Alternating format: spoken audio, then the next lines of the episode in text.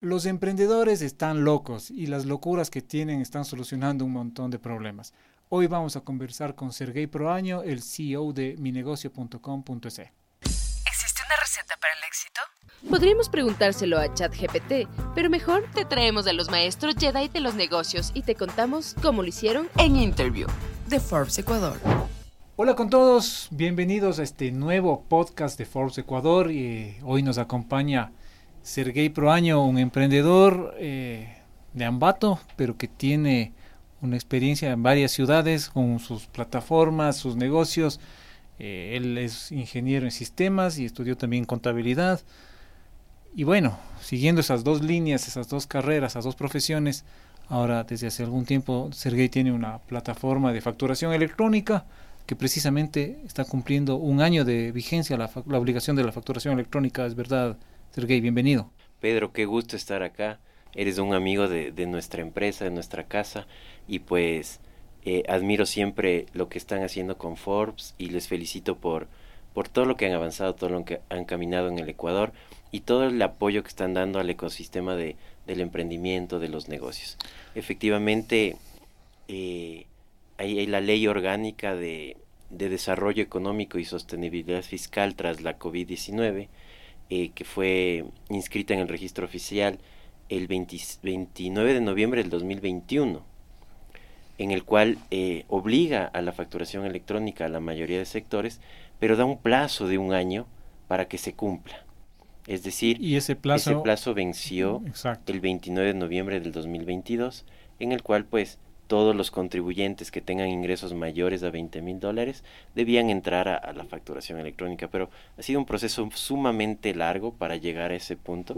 Justamente habíamos analizado logros, retos y oportunidades de este proceso y pues creo que tenemos muchas cosas que hablar muy interesantes. Hay muchísimo por hacer, Pedro, en este tema, más de lo que yo me imaginaba, la verdad, pero se ha dado un paso importante.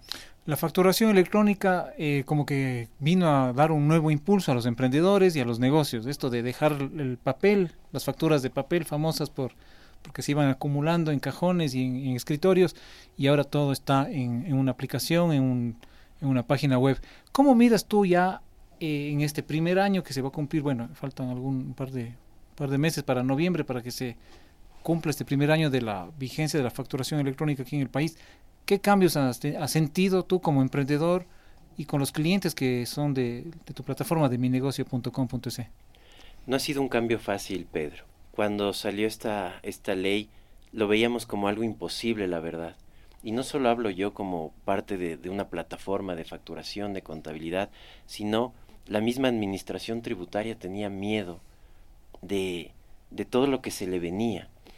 Eh, un poco para, para regresar al pasado, Pedro, eh, la facturación electrónica en el Ecuador empieza a ser voluntaria en el año 2012 y 17 contribuyentes entran a, ese, a esa modalidad de facturación. Luego al 2014 pasan a ser los grandes contribuyentes los obligados a hacerlo. Y del 2014 hasta el 2022 aproximadamente 200.000 contribuyentes tenían facturación electrónica. Un poco para estimar tenemos 2.5 millones de contribuyentes. O sea, era todavía el menos del, 10%, que estaban con facturación electrónica. Y hablamos que ya estábamos en el año 2022, cuando ya estábamos dentro de este proceso. Llegamos a noviembre 2022, a pocos días ya de que esto ocurra, y teníamos 350 mil contribuyentes.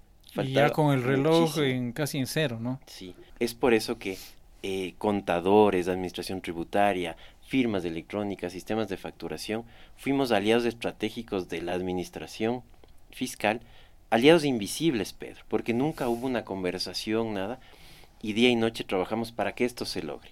Es así como hoy tenemos 1.6 millones de contribuyentes con facturación electrónica y se preguntarán, ¿y los 900 mil restantes? Pues son los que venden menos de 20 mil dólares. Que no están obligados. Que no están obligados. Entonces, prácticamente se ha cumplido, ha sido un reto logrado. Respondiendo eh, a tu pregunta, pues ha habido muchos beneficios. El empresario, el emprendedor, hoy toma decisiones más basadas en datos, hoy toma decisiones estadísticas, porque tiene la información.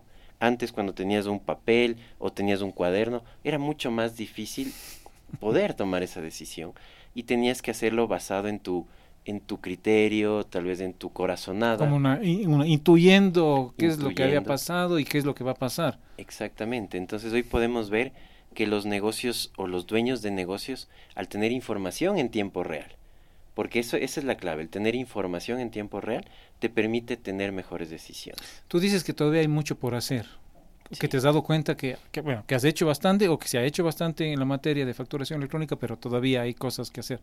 De aquí al 24, al 2025, ¿qué más, qué otros avances podríamos tener en el tema de facturación electrónica? Hay, hay mucho por hacer, Pedro, eh, empezando desde la conectividad. Para que la facturación electrónica pueda darse tenemos que tener internet. Y en las zonas urbanas estamos tranquilos porque tenemos una alta penetración de internet. Pero ¿qué pasa con aquellos negocios, aquellos comercios, aquellos contribuyentes que están en las zonas rurales? Cuando la penetración de la conectividad no llega a ser del 30-35%. Es un problema muy grave. Primera cosa, entonces, mejorar la conectividad. Sí, primera cosa. Y ahí, pues, Ministerio de Telecomunicaciones tiene un arduo trabajo por hacer. Segunda cosa, pues el tema de la firma electrónica. La firma electrónica tiene que ser ágil, tiene que ser un proceso en el que todos podamos hacerlo de una manera sencilla. Y, y, aquí también hay que ajustar algunas tuercas. Pero la más importante es el tema normativo, el tema legal.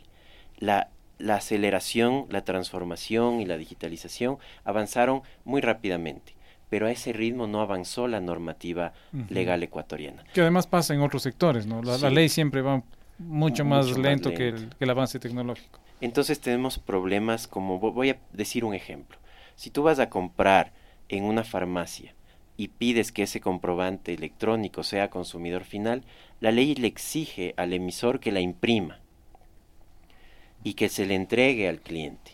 Cuando es consumidor final. Cuando es consumidor final. Cuando no es consumidor final, solamente le exige si es que el cliente se lo pide porque no tiene correo, no tiene un acceso a un equipo para descargarse. Pero si es consumidor final es obligatorio la entrega. Si tú no le entregas, pueden clausurarte. Ya. Entonces, cuando un fedatario va a comprar y pide a consumidor final. Como un cliente fantasma. Como un cliente fantasma, que es, es, lo que es, habitual para ellos, ¿no? Entonces van, compran, te dicen es a consumidor final y eh, mucha gente no entrega la factura. Incluso la imprime pero no la entrega. Y hemos tenido muchas clausuras de clientes que la factura fue emitida, la factura está en el SRI, incluso las cámaras del local ven que le facturó, ve que se imprimió, pero que no se le entregó. No se le puso en la fundita y se le entregó. Pero eso es medio contradictorio, ¿no? O sea, es medio hasta absurdo que, podría, se le clausure a alguien que, es, injusto, injusto, pero es legal.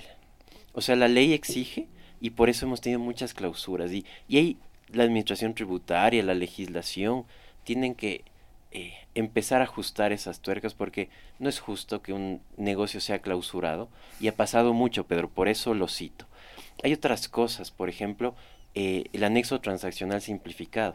Es un trabajo muy duro que tienen los contadores. Que son palabras para el contribuyente promedio como hablarles en otro idioma, ¿no? Sí, tal vez un contador... Que, a mucha gente le, le, le, angustia, le estresa estos, ciertos términos. El mismo contador se estresa con el ATS porque tiene que recabar mucha información, pero es información que ya tiene la administración tributaria.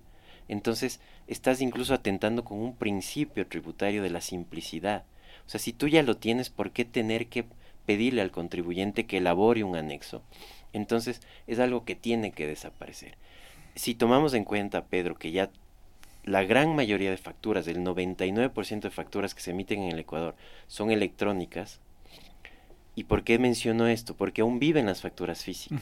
sí, todos, aún, todos aún tenemos creo que una carpeta en donde colocamos ciertas facturas que nos emiten determinados locales. Sí, ¿y por qué viven aún? Porque en la normativa decía, si tú ya tienes un blog de facturas impreso y su fecha de caducidad o vencimiento es hasta 29 de noviembre de 2023, tú puedes utilizarle.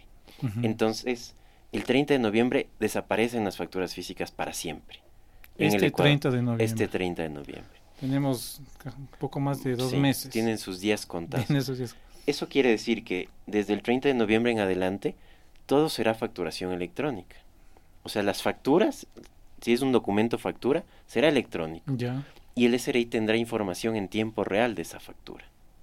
Y ya no necesitará pedirte ni siquiera una declaración de impuestos, porque ya tendrá tus ingresos, tendrá tus gastos, y no debería siquiera pedirte una declaración. No debería, pero se va a seguir pidiendo, ¿no? O sea, a no ser que se cambie justamente esta normativa a la que tú te refieres. Exactamente. Entonces, estos cambios, Pedro, eh, por ejemplo, cuando, cuando tú eh, eres eh, te llega un oficio del SRI pidiéndote información, un requerimiento por un, una comunicación de diferencias, una auditoría, te están pidiendo inclusive hasta ahora documentos electrónicos impresos.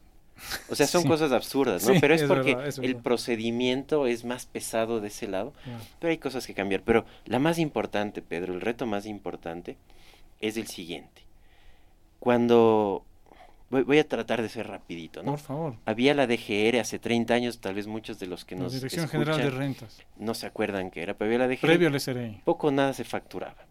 Luego se funda el SRI, la economista Elsa de Mena toma el mando y empieza todo un proceso de cultura tributaria, imprentas autorizadas por el SRI, recordemos, imprenta autorizada. Sí, sí, sí, claro. Y se empieza a ver ya los blogs de facturas en los negocios, el papel carbón, y todos empezamos ya a facturar y recibir facturas.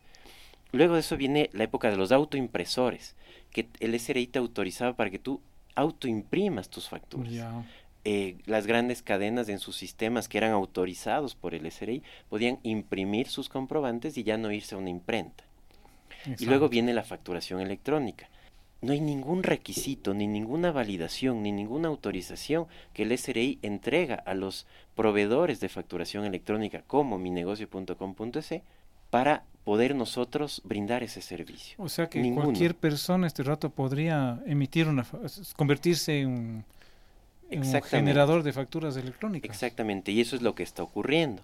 Hay muchísimos casos de estafas, de fraudes o de problemas futuros, porque incluso personas que no son empresas, sin RUC, Pedro, dicen, no, yo soy, yo soy un informático, me conseguí un código fuente, puedo generar facturas electrónicas. Ah, pero ese tema está... Y empieza a vender se puede el complicar, servicio. Puede complicar eh, Ya se ha complicado, Pedro. O sea, puede alguien caer en manos de estafadores. Sí, o, o, también puede ser de que alguien tenía su servidor en su casa, debajo de la cama, ahí almacenaba la información de cientos o de miles de clientes, y, eso se, quemó. Y el SRI ha dicho claramente, nosotros no somos los responsables de almacenar tu información tú tienes que almacenar por siete años tus facturas electrónicas. Entonces, tú como cliente confías en una empresa que te brinda un software. La, uh, la factura pero tal vez sin saber cómo se maneja todo el proceso. Pero no sabes dónde están sus servidores, qué infraestructura tienen, qué arquitectura tienen, qué políticas, qué eh, planes de contingencia, si tiene administración de usuarios, si tiene respaldos de información, si nada no sabes ni siquiera dónde Entonces, este punto que acabas de mencionar, Sergey, es una tarea, digamos, para la autoridad tributaria, regular a estos a estas personas o firmas, no sé cómo llamarlas, de que, que te emiten facturas electrónicas, que puede ser cualquiera o puede ser una institución mucho más formal y, con trayectoria.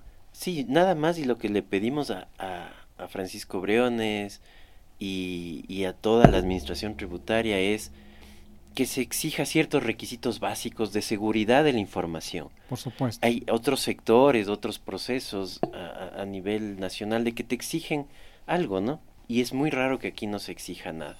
Entonces, eh, requisitos de, de, tener procesos claros, de tener almacenado en servidores con ciertas características, de tener respaldos, réplicas. Creo que eso va a ayudar mucho. Solo para citar, Chile es el país más avanzado en facturación electrónica en América. Y en Chile hay tres empresas autorizadas para brindar el servicio de facturación electrónica. Trece. Recuerda tú, Pedro, aquí, en el Ecuador, por ejemplo, el Arcotel autoriza a empresas que emitan certificados digitales como firmas electrónicas. y hay diez. Hay, hay públicas y privadas, pero hay diez que te pueden dar una firma electrónica. Lo mismo debe ocurrir con la facturación electrónica. Por responsabilidad con los contribuyentes y la misma administración tributaria muy, muy, muy, muy útil esto que nos dices, ¿no? Esta, esta, la necesidad de regular a estos, estos emisores. Sergey, hablemos ahora de tu lado emprendedor. Tú ya llevas algunos años en varios negocios. Previo a la conversación, previo a este podcast nos comentabas que estabas en, con nueve negocios, ¿no? Nueve empresas, pero que el principal es mi negocio, minegocio.com.es. Y sabemos que acaban de lanzar un nuevo producto. la facturación con voz utilizando inteligencia artificial. ¿Cómo es esta magia? Porque esto sí, uno cada vez escucha más cosas de la eh, que giran o que se o que surgen de inteligencia artificial. Cuéntanos un poquito cómo surgió esta idea y cómo cómo funciona en las palabras más sencillas, por favor. Claro que sí, Pedro. Con esta ola de, de, la facturación electrónica obligatoria, entraron a esta modalidad micro, pequeñas, medianas empresas, mucha gente de servicios que no estaban acostumbradas realmente a facturar electrónicamente. Y hay muchos beneficios del tema de, de, ahorro de papel, ecológico, transporte de facturas, muchos beneficios. Pero eh, eh, sentimos directamente un dolor, una desesperación del cliente, porque no es un proceso fácil no, hay, realmente hay muchísima gente que no puede facturar electrónicamente por desconocimiento, porque no son tecnológicos, porque son de una edad avanzada, exacto. porque tienen alguna discapacidad o porque simplemente son, son jóvenes y, y se les complicó. Yo no soy ni tan joven ni tan viejo y me costó, digamos, eh, empezar a emitir estas primeras facturas. Realmente era un proceso vi los tutoriales y todo, pero bueno, lo, he logrado de alguna manera cuando ha sido necesario. Cuéntanos ahora sí, ¿cómo, cómo, cómo, llegas a esto? Llegamos a que mucha gente no lo podía hacer, médicos, PhDs, que no podían hacerlo. Entonces, mapeamos todo el proceso desde que tú dejas la factura en papel y quieres pasarte a facturación electrónica. Tienes que sacar la firma, tomarte una foto, un montón de pasos. Pedro, contamos 50 pasos.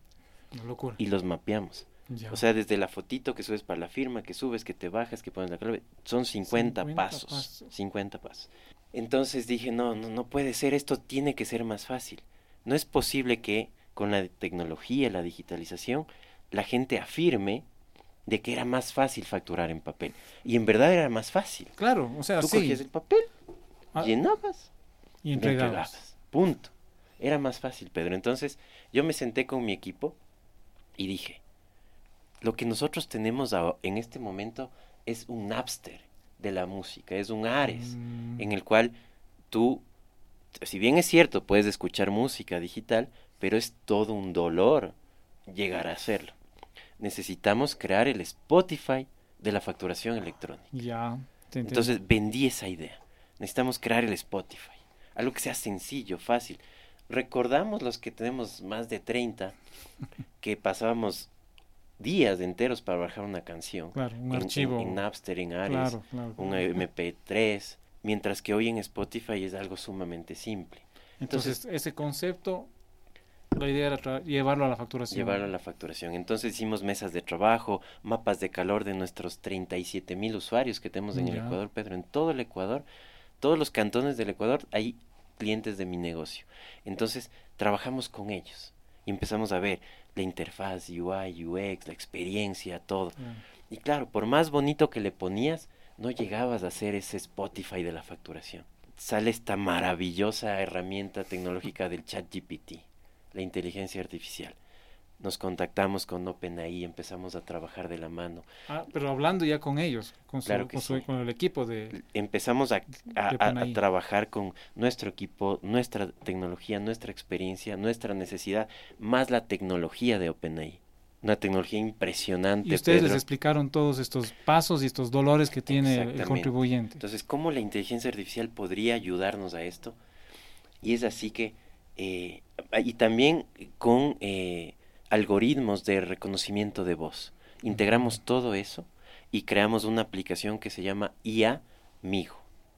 Como es inteligencia artificial y Migo de mi negocio condensado, como comprimido. Y la palabra amigo también queda ahí. También es IA Amigo y es tu amigo que te ayuda. ¿Cuánto tiempo tomó desarrollar este, este, esta aplicación? Este, hemos estado 10 meses, Pedro, en este proyecto.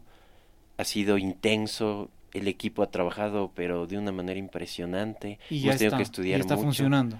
Y está funcionando, Pedro, pero es increíble. Lo que creamos no es el Spotify de, de la facturación electrónica. Creamos un Alexa más un Spotify de la facturación electrónica. Es tan sencillo como hablar. Y, y, ayer el, el director del SRI subrogante decía, tienen que patentar esa frase porque me impresionó que ahora facturar sea tan sencillo como hablar.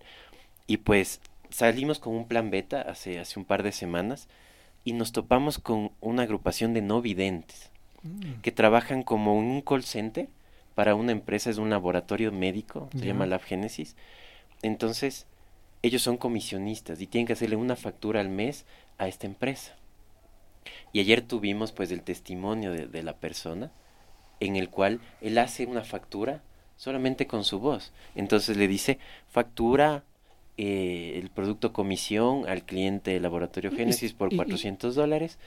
Dando las instrucciones, o sea, lo que uno anota, en- o anotaba en las facturas de papel o lo que ahora uno digita en la, en la aplicación, lo hace a través de Sí, la voz. solamente en, en la aplicación. Va a ser mucho más fácil si es que tú ya tienes creado un producto y creado el cliente. Si es, si es algo recurrente, por ejemplo, supongamos que eres una persona de la tercera edad y tienes un bien inmueble que lo arriendas a. Juan Pérez y cada mes haces una factura de 300 dólares. Entonces vas a crear el producto, eh, arriendo de 200 dólares, vas a crear el cliente Juan Pérez y cada mes le vas a decir factura arriendo a Juan Pérez por 200 dólares.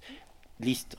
La inteligencia artificial te dice, ¿estás seguro que deseas facturar eh, 200 dólares por arriendo a Juan Pérez? Tú le dices, sí, gracias, o sí, por favor, facturar. Y se emite la factura, mágicamente, es, es realmente impresionante. Me encantó ver ayer la cara de, de 300 personas, entre los que estaba el director del SRI, del Ministerio de Telecomunicaciones, de la Federación Nacional de Contadores, y ver esos rostros en el cual veían a gente de la tercera edad, gente con discapacidad visual. Pero esa es una, innovación, una- cosa loquísima, me parece, Es una que puede trascender cualquier frontera. ¿no? O sea, no sé si en otros países habrá alguien, otro Sergey por año que esté con esta misma idea y solucionando este mismo problema. No sé, pero, pero digamos, estás dando un paso bastante grande en el tema de facturación electrónica. Es una cosa impresionante. Realmente es un hito, Pedro. Es un hito del cual nos sentimos muy orgullosos porque ayer nació la facturación electrónica con inteligencia artificial. Una cosa es que haya inteligencia artificial, que tengamos GPT, ChatGPT, perdón, y otra cosa es que ocupemos esa tecnología y la apliquemos para resolver un problema. Y eso es lo que hicimos. Hoy, cualquier persona, tan fácil y tan sencillo como hablar, puede hacer una factura. Y cuando tú acabas de, de hacer la factura, ya el sistema envía al SRI, le envía al cliente y está listo, no tienes que hacer nada más. Y en este caso, bueno, tú hablas de este grupo de no videntes que trabajaban para este laboratorio, pero la, la herramienta es para cualquiera. Sí, ya lo están usando taxistas.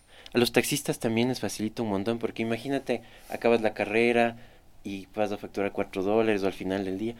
Es difícil para los señores transportistas. Entonces ahora factura 50 dólares. Increíble. Entonces increíble. es algo maravilloso, Pedro. Sergey, como emprendedor, ¿qué sientes cuando pensaste en un producto hace tanto tiempo, digamos, hace 10 meses, lo desarrollas con tu equipo y ahora ya está al aire? ¿Qué siente un emprendedor cuando la idea, esa idea loca que tuvo, ya está, es tangible o ya está funcionando? ¿Qué siente ese- el emprendedor? Uy, es una emoción increíble, Pedro. Te da ganas de llorar de la felicidad. ¿Has llorado ve- muchas veces porque con las ideas? Sí, Porque sí, a sí. veces las ideas funcionan y las ideas también quedan en... Eh, en hemos un sufrido fracaso. mucho, hemos, hemos, eh, nos hemos revolcado, Pedro, y, y creo que te lo he contado. Pero cuando algo así nace, cuando algo así sale, y cuando generas ese efecto de, de impresión, ese efecto wow en la gente, y gente de primer nivel, gente que está en el medio. O sea, yo ayer que hicimos lanzamiento, me sentí un rockstar, Pedro. Te soy sincero, y con humildad, con la humildad que me caracteriza, pero sentí ver, ver la cara de toda esa gente. No sé si pueden mencionar, pero Janedy Nostros estuvo ahí y se enamoró del producto. Dijo para los periodistas, para los artistas, Claro, claro. o sea, tanta es- gente. O sea, es como el Alexa. Tú bien puedes poner una canción, pero es más fácil decirle, Alexa, pon esta canción. Es Exacto. exactamente lo mismo. Entonces, realmente eh, mucha emoción, Pedro, una satisfacción, una gratitud con el equipo eh, y también una... te sacas de, de encima ese peso de que eh, no estás loco, ¿no? De lo que tú, que tú sueñas y, y sí Los puedes lograr. emprendedores a veces piensan que están, que están locos. Yo creo que sí estamos un poco locos. El, el simple hecho de querer ser emprendedor es que ya estamos un poquito locos. ¿Qué les dices a los emprendedores que se dan contra el piso varias veces y están a punto de bo- botar la toalla? ¿Qué les dices a ellos? O sea, primero yo, yo les invito a todos de que sean emprendedores. Yo respeto, ¿no? De, de, de, de todas los, las profesiones y funcionarios públicos y todo, relación de dependencia, pero creo que el emprendimiento es apasionante. pero es durísimo. Es durísimo. Es durísimo, sí. Yo calculo que uno de cada diez emprendimientos sobrevive. O sea, la tasa es bajísima. Tú te has equivocado, me imagino, también en Sí, varias sí, ocasiones, más, has fracasado. Más de 20 veces, la verdad. ¿Qué sentías ahí? ¿Qué decías ahí? ¿Por qué, ¿Por qué estoy haciendo esto? Ya no, no Creo que no es parte del camino, Pedro, es parte del camino aprender a caer y aprender de los fracasos. Y es algo que nuestra cultura no se lo hace. Nosotros ocultamos el fracaso. Eh, es más, te caes y te levantas y dices, casi me caigo. O sea, es nuestra cultura. Yo he aprendido, por, he estado muy cerca de Silicon Valley, muy cerca de- del, del ecosistema de emprendimiento de Israel, que son es. hubs de innovación, de creatividad. Y el fracaso es visto como un logro, Exacto. porque es cuando tú más aprendes. Yo creo que las generaciones también ya van asumiendo ese, ese- esto que tú acabas de decir, ¿no? Tal vez hace 20 años decirle que el fracaso es un logro a un estudiante de, de economía o de administración de empresas, a nadie se le hubiera ocurrido. Hoy ya está mucho más interiorizado ese, ese tema, ¿no? Así es, el que no fracasa es porque no lo intenta, el porque no lo sueña. Y, y lograr los sueños es muy duro, porque son cosas casi imposibles de hacer. Cuando yo le decía a mi equipo, vamos a crear el Spotify, veía las caras de mi equipo y decían, este man otra vez loco". salió con sus vainas. Pero ya cuando lo logramos y cuando fue más chévere incluso de lo que pensamos, esa satisfacción es increíble. Pero así también hay otros proyectos que fracasan, muchos, Claro, muchos claro, proyectos. sí. Yo he tenido, voy a citar uno, se llamaba futgolazo.com.es, una plataforma de pronósticos deportivos. Muy bonita, muy linda, que traía a- al presente al famoso golazo que sellábamos en las tiendas, las cartillas. Exacto, me acuerdo. Ese, ese golazo lo trajimos a, Al mundo digital. al mundo digital con un arte impresionante, con animaciones. Tuvimos más de un millón de usuarios Pero, ¿qué pasó? a nivel global.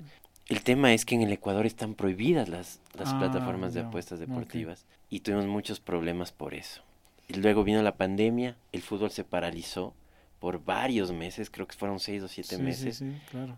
y no tuvimos la liquidez para soportar. eso te hizo, o sea, factores externos, digamos, te hicieron o te llevaron al, al fracaso en ese, en ese caso Sí, puntual. yo, yo creo que lo que me llevó al fracaso es que no me enfoqué, Pedro, no me enfoqué. Ya. Ya cuando mi negocio estaba un poquito bien, un poquito bien, Ujú. dije, voy a hacer otra cosa.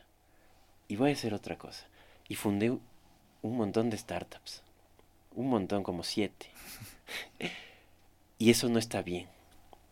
Porque es- está bien ser curioso, está bien ser inquieto, tener un montón de ideas locas en tu cabeza, pero tienes que enfocarte. Y ahí aprendí que hay que enfocarse. Así es. Y el enfocarse no es estar 24 horas Otro trabajando en consejo algo, para los emprendedores. ¿no? Sí, el enfoque es clave, es clave. Entonces, me enfoqué en mi negocio.com.es y, y eso ha crecido un montón. ¿Cuántas personas son ahora? Eh, ¿Están internacionalizándose? ¿Cómo Eh, están es- los ingresos? Estamos exactamente 24 personas, Ya. 12 hombres y 12 mujeres, lo cual para una fintech es interesantísimo porque hay ese equilibrio de género. Teníamos la, la intención de regionalizarnos en este año al Perú, pero nos llevó más tiempo este producto de la facturación por voz de lo que pensamos. Pero el 2024 entramos a Perú. Tenemos ya todo listo para ¿En regionalizarnos. ingresos cómo está mi negocio? El año anterior terminamos con más de un millón de dólares en ventas. Esperamos crecer. Hemos, a- con corte a septiembre, de el año anterior versus este año, hemos triplicado. Entonces, esperamos cerrar muy bien el, el Este año, año. 2023. No hemos crecido en gente, Pedro. Hemos automatizado los procesos. Tenemos todo muy digitalizado y, y automatizado. Y eso es bueno, porque de eso se trata también la empresa tecnológica. Así es. Eh, sin embargo, otro consejo que le puedo dar a- al emprendedor es que no se desespere, que cuando hay un problema, piense con cabeza fría y de manera estratégica. Olvídese del, de, de la corazonada. Tome decisiones 100% basadas en datos. Eso es algo muy duro para el ecuatoriano, porque creemos que esto va a ser bueno. Hay que fijarse en la data. Hay que fijarse en la data. Sergey, muchísimas gracias por tu, por tu visita al estudio de Forbes. Se nos ha ido volando este, este podcast, ha sido muy, muy entretenido. Te felicitamos, te agradecemos nuevamente por tu presencia y bueno, esperamos tener nuevas noticias de ustedes en el futuro. A ver qué nos cuentas, cómo siguen las, esas ideas, esas locuras tuyas. Chévere, Pedro, usen esta locura de la facturación por voz. Realmente cambió todo. creo que va a impactar a nivel regional. Está muy chévere. Gracias por la invitación. Y pues apoyemos a, a las startups ecuatorianas. Creo que es otra cosa que nos falta como país. Es muy duro, hay que golpear muchas puertas y hay que ya ser grande para que te empiecen a tomar en cuenta todos. Y yo creo que hay mucho talento en el Ecuador. Hay, hay el, buen trip, eh, el radar de buen trip tiene más de 300 empresas.